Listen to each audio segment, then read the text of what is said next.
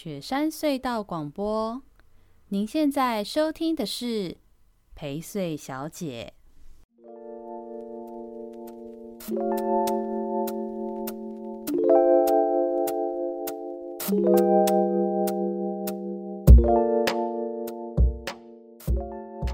大家好，我是薛成义，欢迎收听我们这周的宜州大事。大家想念我的声音吗？应该还好吧？你 你在那边吵，嗯哼，你是这样？你觉得你的粉丝比较多是不是？很了不起是不是？大家好，小帮手跟我呢，上礼拜过得蛮爽的，我们休息了一个礼拜，大家还想说我们是去跟那个妈祖巡回了，所以才没有录音。然后嗯，没有，就是嗯，我们就是就是偷懒一个礼拜。没有，我们是在想，嗯，五十集快到了，嗯，到底要做什么？对，也是，其实也是这个，就是呃，这个休息除了是真的是休息一下之外，同时也是因为我们不知不觉就是快要迈进五十集、五十大关了，好惊人哦，五十集耶，嗯，真的蛮可怕的哎。对啊，想想就是居然有办法，就是噼里啪啦给他讲了五十集，我每一集都一个小时哎。对啊，我们又不是那种十几分钟一集的。对啊，哎，我对我看很多 podcaster，其实他的节目都是。目前好像比比比例上来说都是三十分钟、四十分钟，可是我们都是六十分钟，甚至大部分其实来其实都是大概七十分钟左右。嗯、所以仔细想想，我们是真的蛮厉害的。嗯，嗯那其实我们听众朋友应该要认真抖内一下，一开始就讲抖内的，嗯、因为我们这个礼拜又又没有抖内了，是因为我们休息，大家就跟着休息，是不是？对啊。不过我觉得一开始还是让大家知道一下，前面最近这几集其实还蛮多人有很多不错的回馈，他对最近这几集有蛮多呃节目上的啊，或者是我们采访的内容啊，有一些喜欢的事情。比如说呢，先来讲讲哈，像壶咖啡那一集啊，是哎我已经很久没有收到这样子的东西了，就是有人会截图呃他收听 Podcast 的那个画面，嗯、然后 po 上去之后再。就他的线动会 take 我的账号，嗯、很久没人做这件事哎、欸，奇怪嘞，为什么那么多人会 take 百灵果，就没有人要 take 我？嗯、吃个醋这样子，人家百灵果是他几万人在收听的，我在那边干。对啊，对啊，大家也可以偶尔 take 我一下嘛。如果你觉得那集很好的话，就帮我破破 IG take 我一下，我会真的很开心，而且我一定会转发。那再来呢，就是。我们其实，在那个在宅医疗的那一集啊，有非常多听众朋友的回馈，我觉得回响比意就是算是意外的好。我本来就觉得那一集是真的很不错。他本来一开始后台的流量没有很好，我在想说是不是因为这个主题听起来有点呃有点硬，有点无趣，所以比较没有人听。嗯，那自己再多推播一下之后，后来就发现有很多的人都来留言说，哦，他们觉得在宅医疗那那集蛮不错的。呃，比如说呢，像。呃，我我讲一些，稍稍微点到几个，点评几个，就网络上在社团也好，或者在呃粉尊上也好，会回馈给我们的听众的回馈。那像有一个陈先生呢，他听完之后，他说他听的过程中就联想到之前有一部日剧叫做《灰姑娘药师》，里面也有很多是描述日本在宅医疗的剧情，有兴趣的朋友可以参考看看。我觉得这样听起来好像蛮不错的，可以那个。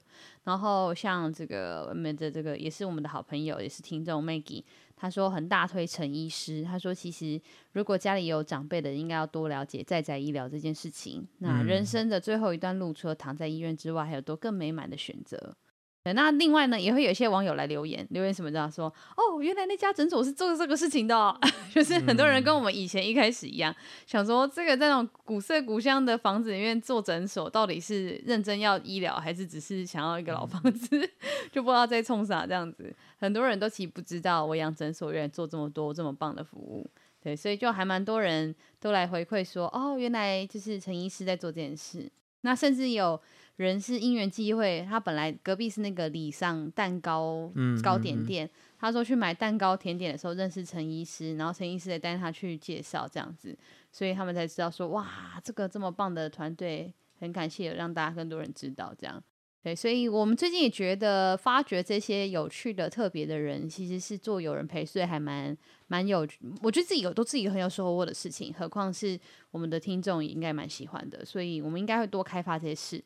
嗯，像我觉得呢，嗯、今天我们现在听到的是宜周大事嘛，那这周的有人陪，所以大家不用担心，我们已经录好了，我们已经找好来宾也录好了，剪一剪，这周还周末也会上线。这周的有人陪，所以我觉得也会有趣，大家值得期待。这次呢，我们找了一个台爹 来这波跟他给开杠，虽然我们就是聊过程中并没有讲台语啊，我们找了一个就是在义城路上小米肉铺的义杰。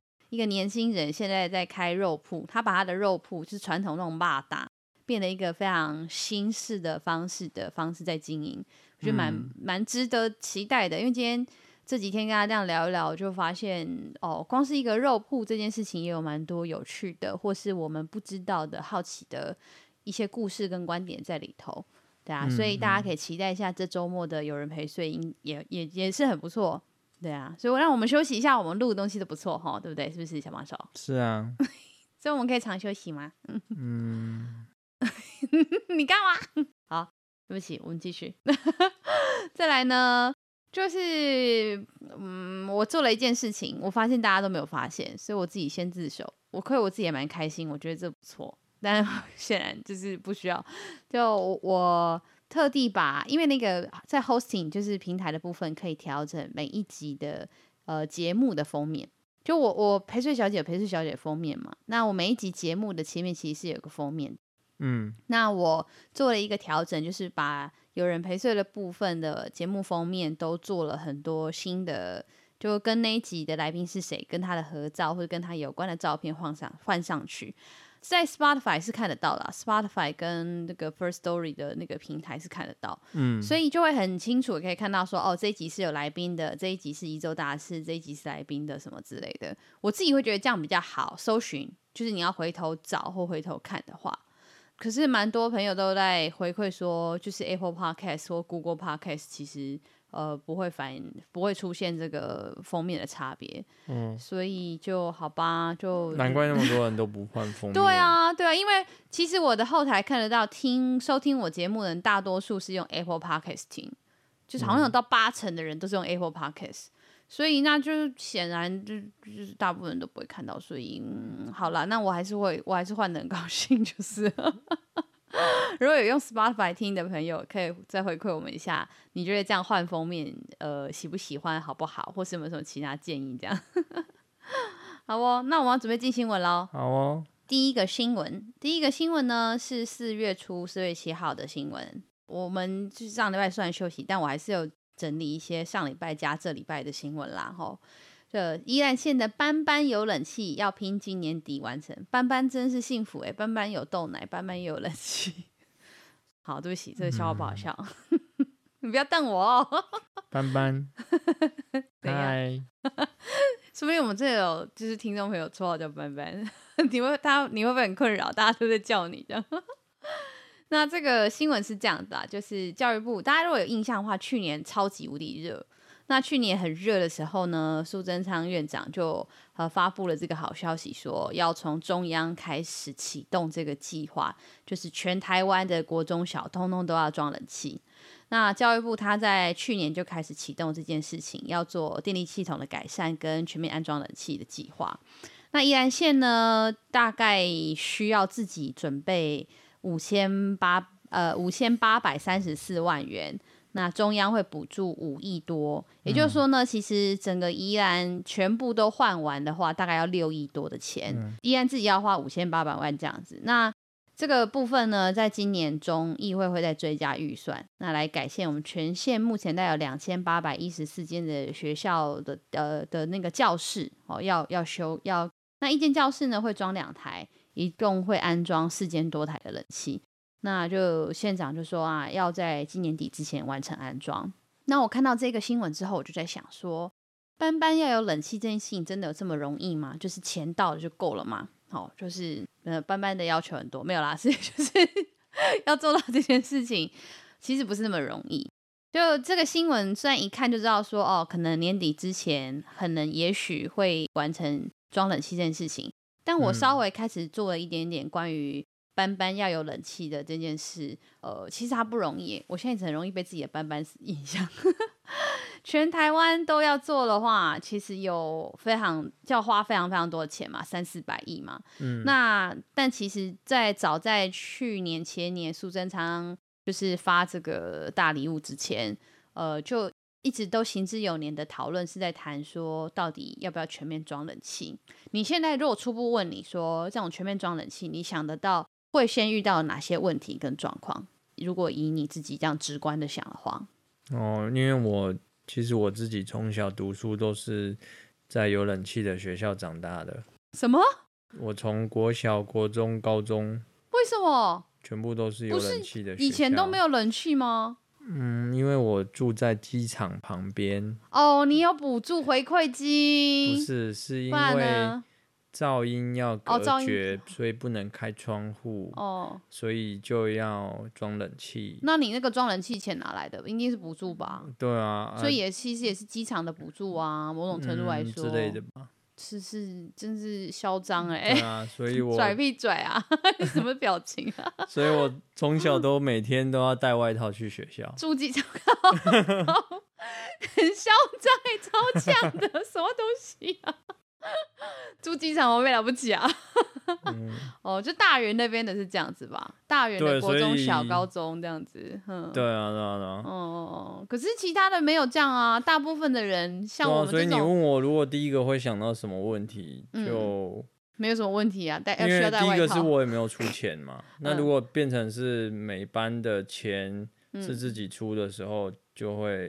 你们那时候不用自己付钱哦？不用啊，完全不用。可是接下来这个班班有冷气，就是要自己付费呢。对啊。所以其实第一个大问题就是这件事情，就是每一个班是否拿得出这个钱？你这个钱是要使用者，也就是他们他们班自己付钱，还是家长会要一起付钱，还是什么的？嗯、那现在教育部是说他们初步会补助啦，会会补助，就是后续的电费，他会一起也纳入就是一般性的补助款。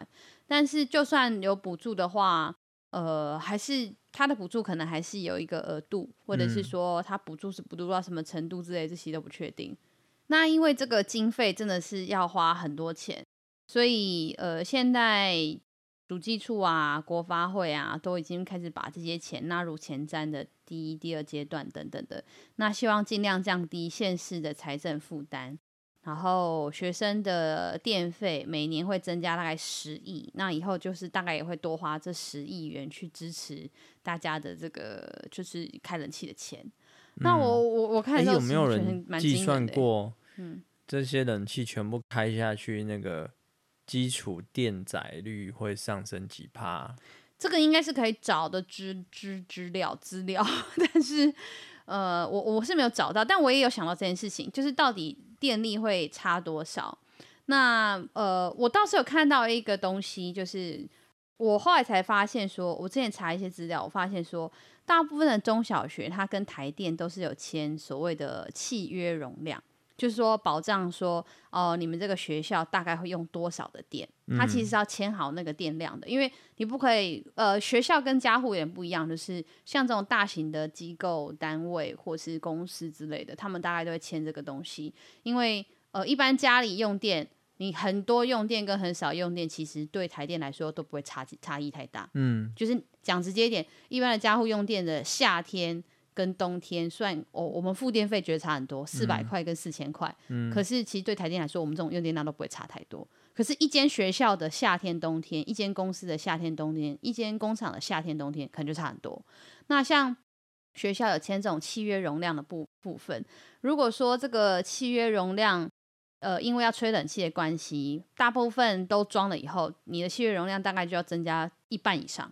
嗯、那为了要就是让台电可以送比较充裕的电给学校，契约容量都要去提升。对、啊。那一旦把这个契约容量提升，其实契约容量提升的话，就有一个基本费要付。那个基本费其实还蛮惊人的耶。我网络上查到这个是二零一七年某一个学校的校长，他就是在网络上 comment，以他们学校为例，如果班班要有冷气的话，嗯，这个政策会衍生哪一些费用跟状况？嗯，他说光是这个契约容量的提升所造成的相关费用啊，还蛮惊人。第一个是手续费就要八千六，第二个是每个月都要增加基本费。像他们学校，它是一个南部的学校。好，它的契约容量本来是大概两百二十 k 瓦，那假设他们学校班班都开始吹冷气的话，就会变成三百七十 k 瓦，就整整多出了大概，你看就多出了呃本来两百二的，就是一半以上。他就是回来换算啊，他们学校光是这个每年要缴交的，因为为了提高这个契约容量一次啊，这个他就要付给台电总共六十万。就是他有一个什么契约的容量的提升费，还有线路的补助费，然后林林总总加在一起，一年就要多花几十万。那这个几十万学校，他们学校规模是多少人啊？呃，我这个我没有特别写的，因为我想说不要特别去写是哪个学校。但它这个是应该是类似我们，嗯，我举个例子的话，类似我们罗东镇里面的大概成功东光规模的学校。嗯嗯嗯嗯，所以其实还蛮惊人的。如果假设是这个部分的费用也增加，因为大家看到都是流动电费嘛，对就我到底有开有关那个那个电费。但是像这个部分的电费，到底是学校要付还是学校要找家长付？那找家长付的话，家长到底能呃想不想付，能不能付？嗯，万一比如说有低收入或干嘛那些的，对，那其实摊提起来是还蛮惊人的事。对，所以。我看到就是这些相关资讯的时候，我都觉得说，哇，这个班班有人其实也不是那么单纯，你点燃气装下去就好了。这个其实这个解析里面前头也有讲一个事情，就是呃，我不知道大家有没有印象，去年其实罗东镇跟宜兰市就有在比拼要先装冷气了，在出征舱都还没说之前，那那时候我们其实好像在某集的宜州大师，我们有讲到这件事嘛。都把冷气装下去，嗯、但是没有改善电网，嗯，就开下去之后就全校跳电，嗯，就超瞎。所以罗龙镇的冷气装了之后，根本都没有在用。罗龙镇的小朋友那时候，罗龙镇就是罗东镇公所说什么啊，我们营养午餐免费之外，还要让你们大家都有冷气吹。就他就只有装冷气，他没有改善电网。那现在电网改善，电路电网改善之后才能去吹冷气，不然学校根本开不了那个冷气，所以也是假的这样子。那而且现在装了冷气是只有装就是一般教室，比如说有些特殊教室，嗯、像什么才艺的啊、嗯、科学的啊、电脑的啊，这些都不一定有装。对，所以其实这时候就是讲一个班班有冷气，学校有冷气这件事情，其实有还蛮多面向的的角度跟事情是需要看的，对啊。所以这个是。有关班班的都有冷气这件事情，让大家知道一下。好哦，那我们要进下一题喽。好哦，下一题这个新闻哦很神奇，我、呃、我不知道为什么会是在这个月又被提到，但其实上个月跟这个月都有提到。我但我觉得应该要讲一下，因为我觉得这跟依然蛮有关系的，就是全国合法的露营场只有一成。哦，然后民进党的立法委员就开公听会说，应该要法制化这样子。那我后来仔细想想，宜兰现在露营地点很多哎、欸，就是露营地、露营场超级多，嗯、宜兰花莲都很多，对，或是用露营车去做观光旅宿的。嗯，结果现在其实合法的都大概只有一一层而已，就只有十趴的的是合法的，大概有九成的都是不算不合法的。那台湾现在根据统计哦，常态性露营的人口已经突破两百万人了。像我们这种应该都算是，就是人家揪我们就会去一下的那种。嗯，对，那这种产业的总产值上看四十亿元，可是到今年的二月份之前呢，全国的合法露营场只有一成。哦，所以就是民党就有很多立委就是说应该要把它法制化。那现在是在争取说要松绑休闲农场设置露营区的规范。那核心问题是没有呃主管机关。然后再来还有很多的七成的露营用的场地都是在农牧用地上面，但是也没有把这些农牧用地就是容许是这些许可的这种使用项目，所以这个和政府单位长期都没有把露营看成是产业，把它当做是活动的关系，就是说大部分时候我们对露营这件事情觉得是一种 camping 是一个活动，嗯，他不觉得它是一个产业性的事。所以它比较是用活动性的观念在应应一些相关的法律跟制度去管理，但如果你把它视为产业的话，像这种用地取得、用地规范啊、管控什么什么的，就都完全不一样了。嗯嗯，对，所以这也是为什么现在没有那么现在的非法的的开发使用的露营地这么多的原因。那我我觉得这这琪姐回到一个事，就是你现在我不知道你有没有留意到，其实依然有一些山坡跟山腰都开始有一些开垦，都是在做这些事情。是哦，山都在山腰吗？可是我觉得很多啊，很多很多很多不止，就是平地、山坡、山腰、山脚，就是到处依然超多地方都在，就是开始开发这样子的的地点的。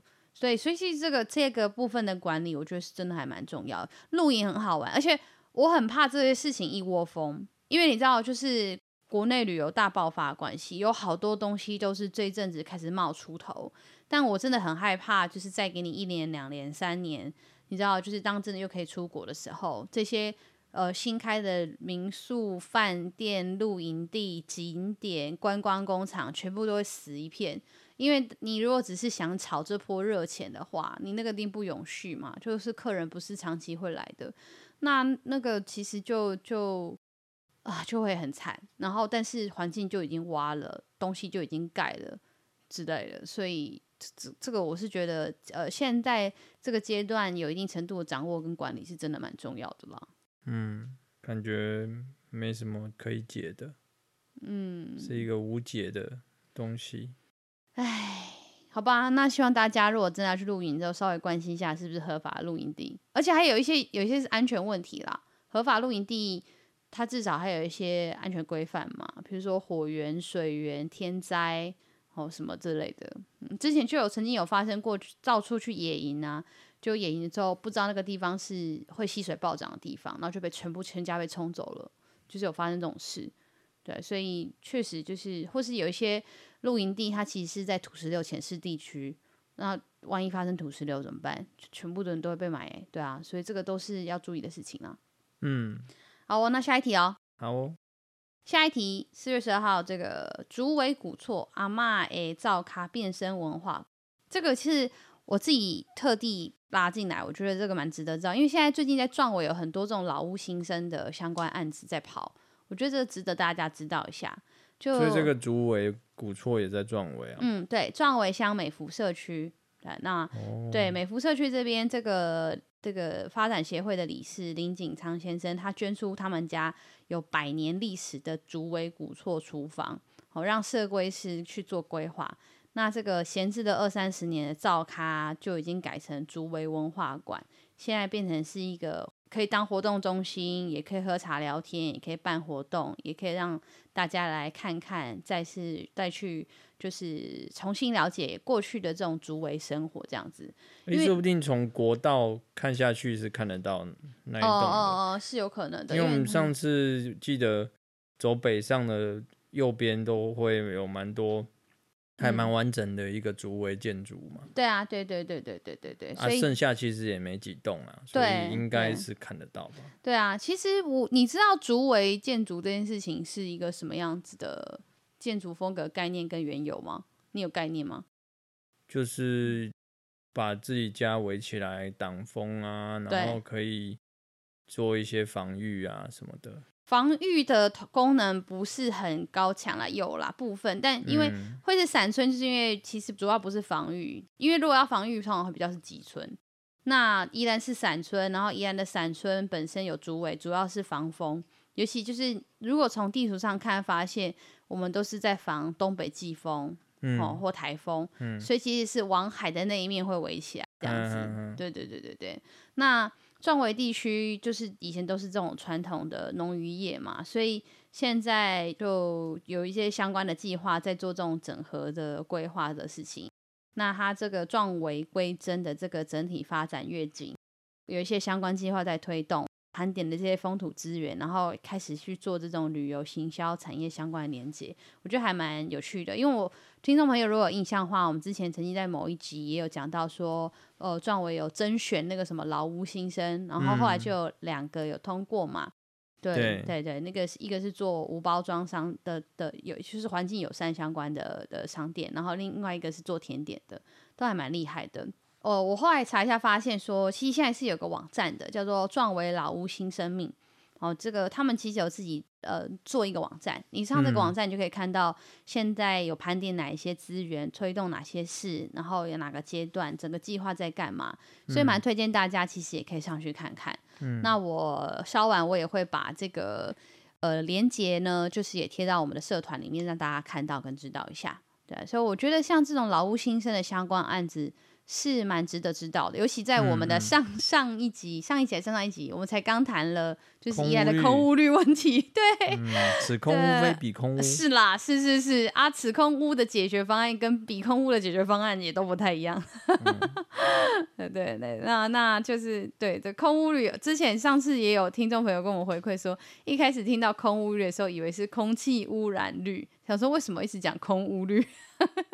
是空下空闲的房屋率，对啊，那这种老房子新生，我觉得其实是值得推动看看的事情啊。我们觉得大家可以再多关注一下。好哦，我们进入下一题喽。好 哦，再下一题呢，其实是一个联合性的的的题目。严格来说，它也可以算是我们的今天要进入最后一题，但这一题应该可以讲很久，因为我其实是把。就是三四则新闻打包在一起，哦，我觉得这三四则新闻可以打包在一起评论，觉得可以知道一下新闻内容啦，然后同时可以一起评论这样子。主要呢，就是这个四月份，四月过了一半嘛，对不对？整个四月这一半里头，我觉得非常有趣，有非常多的攻防，就是林芝庙有非常多的大外宣，同时有非常多的人在，就是紧抓着林芝庙要。要攻击打点哦，所以这些新闻都有这些成分的存在，这样子。哦，对，我们上次听说，真的好像有县政府的人，就是被指定要听我们的节目，哎，哦，好像我们的节目真的有被指定要要，不要说监听啦，就是参考我们到底说了什么这样子。上次有人跟我说这件事，嗯嗯，如果你们真的有就是县府被指定做这个工作的同仁，就是辛苦你了。没办法录音，他也听得很开心啊。就是哦，可以做这件事情这样子，嗯啊、做舆情收集的同时，哦，那我会尽量让你做舆情收集的时候，同时你也会很愉快。我们这也是一种听众回馈，对不对？嗯、虽然我们没有收到他的意见传达，但是呃，我们听到了这样。那不好意思，我现在要讲李老板的事情了。我不不是会一直不是一直讲他坏话啦。我我前面现在要先讲他的好话，因为我觉得这几个呃，如果你要说他是大外宣的话。我觉得看这几则新闻的时候，我会觉得很棒哎。就假设我是一个没有特别观察是哪一家的新闻，或者说这个新闻的更细节内容化，嗯、我会觉得说超棒。林姿妙政府也做了蛮多事情的，嗯哦，嗯比如说像现在二姐联络道的优先工程已经快要完工了，嗯、然后林姿妙一直很常去那边。就是去拍照打卡，以及发布这个消息，让大家知道说二姐联络道要完成。你知道二姐联络道是哪里吗？嗯，哪里？就是中兴文创旁边那一大条路。对啊，对啊，连到那个高速公路那边。桥下那边。二姐联络道呢是西起，从西边从三星开始，最东边呢是会到台二线的滨海公路，它是一个这么长的路。那只是现在评估发展需求，把。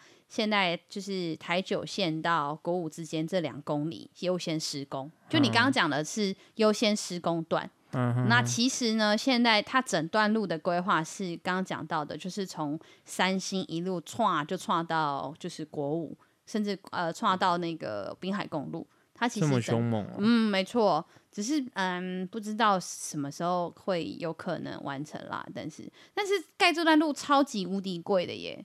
你知道吗？它就是短短，因为都要征收地啊。你知道这两公里的路造价要多少吗？花了多少钱吗？你猜猜看，猜猜看嘛。三百一。什么什么三百一？三百一都可以盖直铁，你不要乱喊好不好？哦、有点概念好不好？哦、什么东西？三十一。三，好算了，我觉得你没有概念。对啊，我没概念。你对那钱根本没三十亿有多少啊？三十亿一样，县政府可以做多少事？但是就很夸张啊，就是这两公里的路要十五亿，对，十五亿。刚刚讲了，依然全部都装冷气也才六亿，你们乱喊。哦，征收两公里的地只要十五亿哦？怎么只要？我就刚刚公安进去，很便宜啊。没有，里面没有没有，它的征收费其实里面的工程费是七亿多，所以另外有八亿多才是征收费，这样子。工程七亿，然后征收费八亿，这样子，用地的取得。对啊，你看两公里的用地取得八亿就弄到了，你来换算，五十甲五十甲湿地为什么没有钱征收？五十二甲五十二甲湿地为什么没有钱征收？五十二甲那就是那个名目不一样啊，那不一样，它是农地吧？不是，它因为它又不是什么要作为道路什么没有现，因为这就是上次讲到的制度上，现在还没有这种事情，就是并没有还没有相关的法律或制度成立成说你变成是这种生态或干嘛的什么区，你要把它征收起来。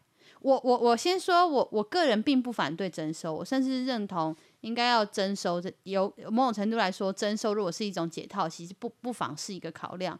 但是我完全可以理解，就是现行制度下好像是没有什么工具能够做这件事情的啦。那其实这样子两公里的路啊，十五亿，我我弄换另外一个单位，一公尺哦，盖平均盖盖一公尺的马路就要花七十一万元呢。嗯真的吗？对呀、啊，这是你按计算机还是你自己算的？你不要那边质疑我的数学，这是报道的。啊，因为对啊，我要确定一下你，你你喊出来的 怀疑，你不要先别怀疑我的算数啊！一公尺七十万，对啊，很贵吧？一公尺哎、欸，一公尺哎、欸，哦、一公尺就要七十万，这超贵了吧？嗯所以就是也堪称说是宜兰最贵的道路这样子，但它它会那么贵，是因为它就是有一半的价格花是花在那个用地征收啦。这样子、嗯、我知道爱国路，嗯，爱国路修那个人行道也花了一千三百万啊，你啊，那个一公尺几万，大家可以去算一下。而且它也不是只有修一次，不是啊，重点是修完了跟。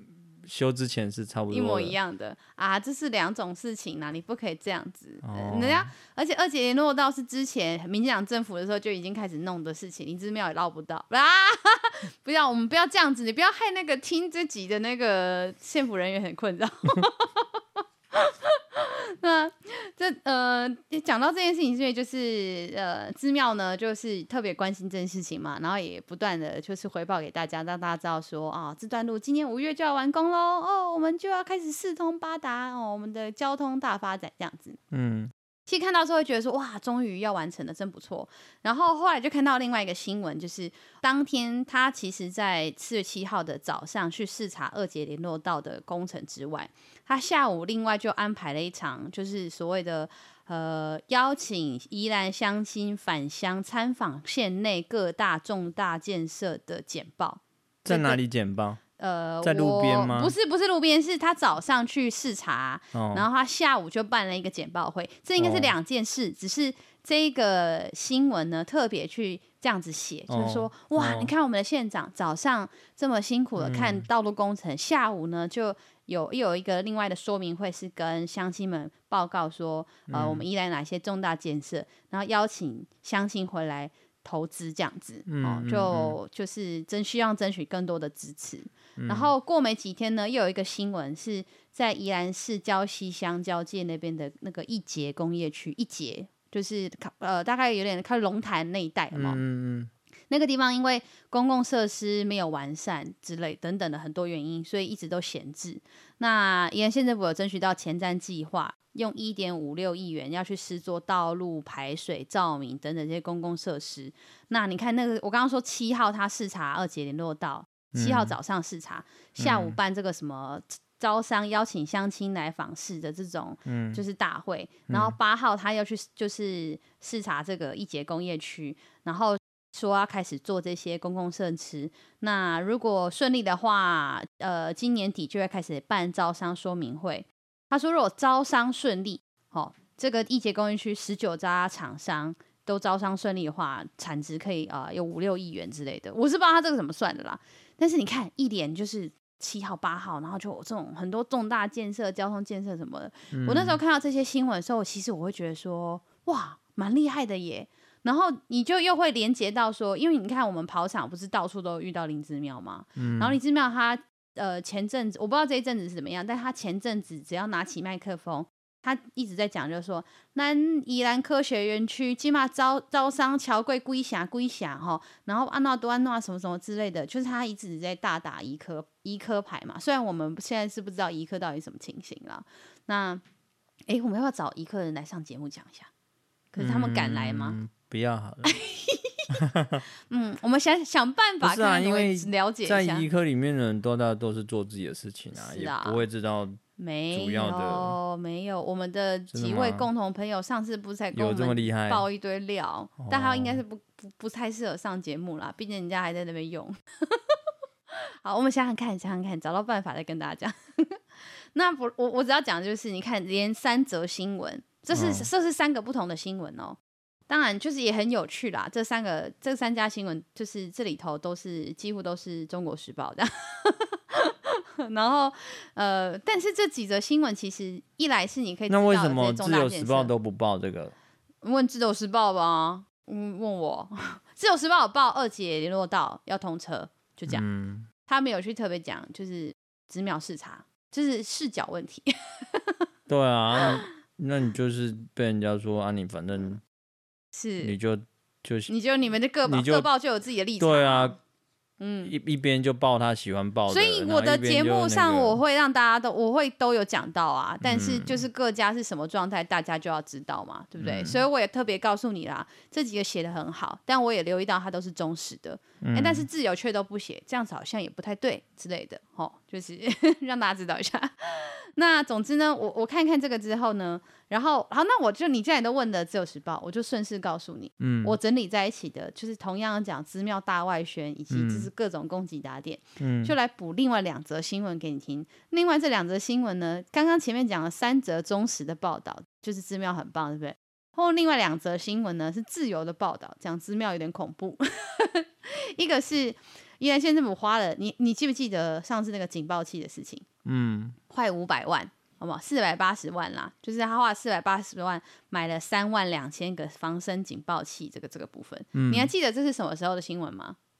记不住了。你想想，去年呢？对对对，去年的事，可能做前十集的时候。对，你知道我我看到这个新闻的时候，我才惊觉这件事，就想说，嗯，是去年的事吗？为什么觉得好像是前阵子的事而已？然后后来查一下，才发现说，哎，真的是去年的事哎，怎么日子过这么快？嗯、突然之间，然后因为去年的时候，呃，本来的说法是去年底就要发给全宜兰的国中小学生，但一直都延档，过了四个多月，呃，才开始发送。那这个防身警报器呢，就花了这么久的时间才送到，县政府有解释说为什么这么慢啦？因为呢，就要它有，因为它要有及时性嘛。那这个及时性。啊，拖了这么久都没有出现，大家就会质疑说啊，你这是该不会说说而已吧？你亏你还开了一个记者会这样子。那就他的说法是说，哦，因为他们坚持要 MIT，就是台湾制，因为现在大部分的防身警报器都是中国制的，他希望说哦品质可以比较好，所以他才花了比较多的时间。那预计是四月二十号以前会把警报器都发送到学校。所以现在大家听到这一集的时候，照理说应该警报器都已经送到了哈。如果听众朋友你家的国中小小朋友没有收到警报器呢，赶快跟我们说一下，我们帮你追踪一下发生什么事这样。对，那这个防身警报器这个事情是很瞎，因为其实如果我没记错的话，我去年的时候录音时候我讲的事情是，我觉得花了这五百万，我觉得很冤枉，因为这五百万的防声警报器，我觉得效益应该不大。大多数学生收到之后，第一个他不会带在身上，第二个是即使他带在身上，他可能都不见得会能够及时就是按下或是用到这个东西。所以，对，但我不晓得到底大家怎么看。好，嗯、好，然后另外一个新闻呢，也是自由时报的，他就是讲到那个这两天大家应该都有看到那个影片哦，黑尾鱼的价经济价值很高，营养好，能抑制我们 小孩子的成长。你看，你有看到那个影片吗？嗯，最近大家都在讲，然后原来是抑制孩子的成长啊，这么厉害这样子。那其实我觉得很很蛮厉害的事情是，你知道今天县政府的说法是什么吗？嗯，今天县政府的说法是说，它的意志是要台湾国语，它其实是要讲益助，有益于帮助，益助孩子的成长这样子。嗯，诶，好像也通呢，而且林之妙讲话也是台湾国语嘛，吼，对不对？就觉得嗯。就是真的蛮厉害的，幸福的团队。嗯，我觉得这件事情蛮无聊的啦。对，但但对对，但我其实就是想要讲这个事情。嗯，对啊，他讲什么就怎样。对啊，对啊，他会不会讲话，这大家早就知道的事情了。对啊，这实际上其实可能要谈的就是，那到底这个是不是有帮助的？比如说，像我就会关心的事情是，呃，黑尾鱼是不是真的对我们的孩子有益助、有帮助的营养价值之类的事，可能。我关心的不多或不高，因为对孩子饮食上要有帮助，你不一定会吃黑尾鱼，然后生鱼片也不一定是孩子会吃什么的，这个都牵强。总之，你可能我我觉得，也许作为一个县长，我们会更期待听到的事情是，到底黑尾鱼的这个渔业这个产业，斑斑有尾鱼，孩子就有益助，益助斑斑有尾黑尾鱼吃，益助我们孩子的、啊、不然孩子要怎么吃到？哎、欸，你这超棒的哎！对啊，你这样讲，普通人听到了可以想到这个灵感。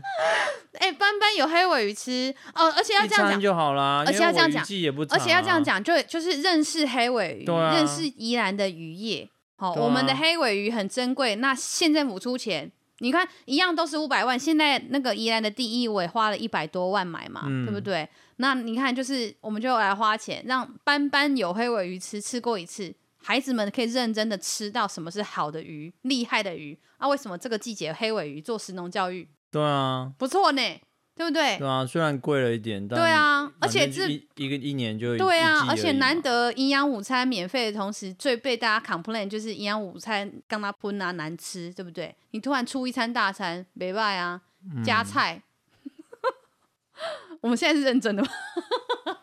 我觉得我自己是觉得不错，可以。认真考虑要不要认真？我自己是觉得不错，是我可是那是因为我是大人，我是一个已经三十三岁的大人。对啊，因为也不是每个小孩都吃得到黑尾鱼啊。是啊，是啊，他对黑尾鱼这个事情、这个产业、这个生态，既然你县长都提到对小孩有帮助了，嗯吗？拿出你的诚意是吗？嗯，他跟你借吗？什么东西啊？哎，不过我觉得这是真的不错。对，对我我我我算一下我们是欧欧北 欧北共，有点道理，嗯、但又有点欧北共了。但我我觉得这个这个也比较能说服我，就是说，嗯、呃，你你今天如果去有一样一个记者会，像这样的拍卖会也好，或是其实不不只是黑尾鱼嘛。常常有各式各样的什么瓜收成啊，菜收成，对我其实我我觉得以台湾宜兰的然后然后还有我们的那个青鱼，博元青鱼其实也都弄得很棒啊。然后青鱼还是无刺的，不是说营养午餐都怕小孩吃到刺吗？嗯，对啊，就是我我自己会觉得说，今天县长、县市长、乡镇市长，你今天都要去跟这种农产乡农渔业的产业开记者会了。嗯，如果你的记者会重点还是在第一位拍卖多少钱，有多厉害多贵，然后 抑制孩子的成长，这种政治上的怎么嘴巴讲的清不清楚的攻防，我觉得那些事情都太 boring 了。我觉得对民众来说，重要的应该是哦，所以呢，这些农渔业跟我们的实际县民生活，你县政府有什么新的关的工作投入，会使得这个事情不一样？比如说像这种农渔业的东西，你如果有更多，你都开开记者会了，你之后会开始有一些政策行动是。像刚刚讲的这种跟学校的营养午餐、跟学校的教育结合，嗯，我觉得这就超棒。好、嗯，虽然之前大这大家会亏那个班班有豆奶，会亏这个事情，嗯，但是亏是亏是亏的是那一次我我亏一亏之后，我我坦白说，我觉得有点拍谢的事情是，我后来我知道说那个记者会的主要目的是要讲罗东镇农会用了国产豆去做豆奶。因为大部分的台湾黄豆都是从加拿大啊、美国，就是从国外进口飞机改的黄豆，就是台湾现在在杂粮的种植的面积跟比例是比较少的，呃，用进豆奶的更少。呃，罗东镇农会有很用心想要用一批国产豆，而且这一批国产豆里面也开始逐步拉高比例，不只是国产，更是宜兰产的豆。哦，所以他上次的记者会其实是为了要去推广说。哦，我们现在开始要迈向更多的是国产的 Made in Taiwan，而且是呃帮助就是种豆的农民、种杂粮的农民，希望大家转做这些其他的经济营养的作物，这样什么什么的。那只是真的要亏的话，是要亏说林之妙把他拉去随便开支票，讲了一个政绩，说班班有豆奶。但如果说今天他的起心动念是说，我们要支持国产豆，我们让班班都喝得到一次，喝得到一次国产豆的豆奶，哎、嗯欸，这其实很不错啊，而且你就。要推动说喝到国产豆豆奶的那一次，其实应该要让孩子知道，可以喝到国产豆是多难得的事哦。因为现在我们的农业环境以及农业的生产状态哦，导致什么什么怎样的，所以呃，这个事情什么什么什么的，这就很有意义啊。嗯、像我觉得你今天推班班有豆奶，即使只有那一次，我都会给你大掌声、大欧露你。嗯、对，那那没有，每次就是讲的好像一副你都会发到，就是都是还是在那我送东西的那种概念去谈这些政策跟做这些事情。那那些记者会真的是超可惜的耶。所以不论是呃林之妙自己口误还无与与否，还是就是在野的攻防，我觉得都有点可惜啦。就是我们刚刚虽然是有点欧北跟我说帮小孩加菜黑尾鱼，可是。这不妨是一个有道理的事。如果你真的觉得这是有帮助的，同时让孩子能够认识我们的海鲜文化，乃至于海洋文化之类的渔业文化，这确实是一个可以考虑的事情啊。那所以一样的，比如说像那个防身警报器，好，今天防身警报器，如果你发下去就发下去，它就是不见了。你有没有可能在发下去的时候，其实你有设计一套课程，或者做一个要求，就是说，呃，学生都要练习操作。啪啦啪舞是什么东西啊？对，就是那个警报器啊，然后要搭配那个日本那个啪啦啪啦舞，然后他就会记得要戴在手上或是手腕。阿贝，你透露你的年 纪了。我刚才想不到那是什么，你好老哦，那是什么东西呀？啊？我闻到又老又酸的味道，难得有我可以吐槽你。不可以剪啊！这个绝对不可以剪啊！嗯，哎，他怕是那个是谁？怎么啦？郭富城呢？哦，超老的，你真的好老？什么郭富城？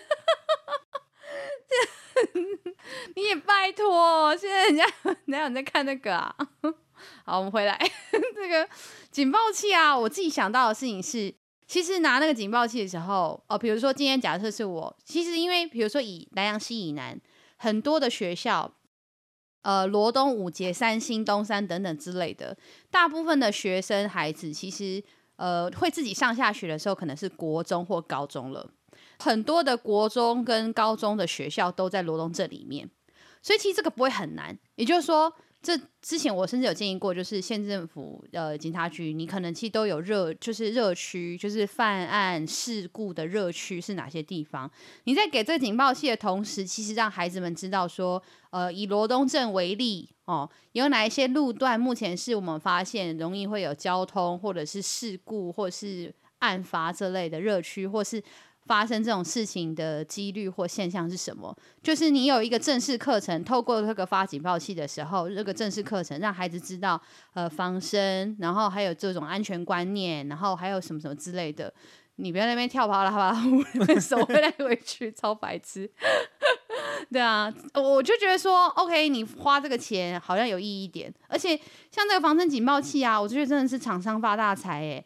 那个很多就有网友踢爆说，那时候林志妙开记者会的那个 sample，就是他说概念啦，他说不是那一个，但是他概念那种不论是任何一个概念型，如果是中国制，大概三十块到五十块就有了。你知道县政府采购这一个要一百五十块，那个警报器超级贵的，哇！这厂商真的是发大财，买了三万个。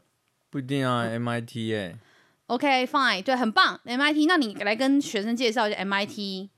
有什么不一样？MIT、MIC 有什么不一样？为什么要坚持 MIT？M 坚持 MIT 的的的的关键差别是什么之类的？就是啊、哦，拜托，就可不可以，就是这些钱不要这样子啊？然后现在发下去啊，四月二十号发下去。好，我们来看，再一样三个月后，好不好？七月二十号之后，来看看现在到底有多少人带着，然后是不是有发挥什么作用？我觉得，哎，就就是。所以这个这个都是我我觉得，其实，在看这几则新闻的时候，我心里颇有感，然后觉得现在当然因为靠近选举了，所以这些写新闻背后都有他的目的，不论是要尊执政的，还是在野的在攻击哦，这个我们都看得懂啦。我我我我认为，呃，去去帮特别帮执政党写好话，或者是协助在野党做攻击，我认为做这个事情本身。我们不用去归咎或者是执着说啊，媒体就都助长蓝还是绿什么，我我不认为要去谈这个事。但呃，究竟就是必然，因为就靠近选举会发生那种事情。但我觉得可以看的事情是说，那他们在做的这些观点哦，不论是他包养自己的观点，还是他攻击对方的观点。是不是真的对我们的社会有注意，或者是对我们的政策政治是有有有前进的？嗯，我觉得这是才是应该要看这些新闻的时候的的方式。嗯、好哦，那我们现在到尾声呢，就是不免俗的要来讲一下一些宜兰最近很棒的活动，以及我们去参加过的一些活动的心得。嗯，好哦。首先，先跟大家讲的事情是四月二十八号星期三，在那个一中，好，这个东北二中，硬要表一下，有呃呃六点半入场，七点开始，有办了一场我们与早教的距离的一场讲座。那那场讲座呢，还蛮厉害的。我就是主持人是陈永松老师，主讲人是林慧珍教授，他是东海大学的生态与环境研究中心的教授。那蔡中岳就是我我我觉得就是讲常常文笔很好，然后也很努力的那个地球公民基金会副执行长，还有阮中信教授，就是一大的教授，这样子会一起在那个场上谈谈就是早教这个议题。那因为八月就要公投了嘛，所以我是觉得难得在宜兰有一个早教议题的讲座，而且是就是这么多专业者来谈这件事。那他们有环团角度，也会有一些务实的政治角度，所以我觉得蛮值得大家可以去听听的。哈，就是二十八号星期三，好，晚上六点半七点开始这样子。嗯，那另外呢？有一个是大家不知道是不是知道，我有一个新新的诗人，这个曾桂林，他有 po 一个活动在我们的社团里面，那个人类是河神之女的那个呃展览，将五月一号星期六开始要在罗东开展，在那个青年交流中心。呃，五月一号当天下午两点也有一个就是手作的活动或 DIY，就欢迎大家可以赶快去。那这些相关讯息、活动讯息都在我们的。那个社团里面可以看到啦，所以大家都可以来看看。嗯、那我在这边，我很想要分享的是，嗯、呃，上次跟上上次的课程，我自己有去参加的是那个油品课。我在社团里面有 po 那个油品课，应该有些人看到。然后也很感谢跟我一起来上油品课的同学们，就是就是陪伴我一起上油品课，所以我们就学到很多东西。那次油品课真的很棒哎、就。马上可以吃得到好的橄榄油跟不好的橄榄油差真的好多，而且就好好吃哦，像在喝果汁一样。对，所以就很推荐大家，我们在社团里面有推推的一些活动是真的很不错。然后还有像我有去参加呃冠名，就是我们之前节目有来过的那个二手书店的冠名的罗东的乡愁，那个也很不错。然后再来就是我们有去欣赏流动的风景的那个舞蹈演出，嗯，小帮手喜欢吗？不错啊，伊恩的编舞编得很好看啊。嗯，那你喜欢伊恩哪一段？是不是？嗯嗯嗯，噔噔噔噔噔噔噔。我其实，而且我觉得那个很洗脑哎、欸，我我是到现在我就一直都很记得他的那个一些画面或者是音乐这样子。所以伊恩的课感觉应该也是很不错，因为伊恩他也有办蛮多身体工作坊的，就是动动身体，感受一下。这些舞蹈啊、艺术啊、文化等等的，就蛮推大家也可以去看看这样子。嗯嗯，好哦。那我们这周的、欸，我想到一个活动是那个四月二十四号。好，那是什么事情？就是宜惊叹号的那个哦，宜兰人市集哦哦，这次也有在文化工厂吗？对啊对啊。哦哦，真的很推。嗯、就是我觉得现在县政府的青年事务科，对青年事务科吧。对，我突然突然突然间叫不出名字。青年科，青年科真的很不错哎，就是别的不说，就是妙妙的用人还蛮厉害的。然后现在这几个处局处长或科长蛮厉害的，青年事务科是真的蛮棒的。他们现在办的一些活动都很厉害，而且他们是真的有接触到一些宜兰的年轻人。我身边有不少的人现在都跟呃青年科有一些合作，或者是他们都会帮忙推青年科的一些蛮优的活动，像这个宜兰人市集就真的很不错。很推大家、嗯嗯、啊！文化工厂离我们家又很近，我们上次去的经验也很好，对啊，所以推荐大家可以一起来参加哦。嗯，好哦，那你应该没有要额外问我什么了吧？嗯，没有。好吧，那我们就期待大家的那个营养午餐有黑尾鱼可以吃。好，那下次见喽，拜拜。嗯，拜拜。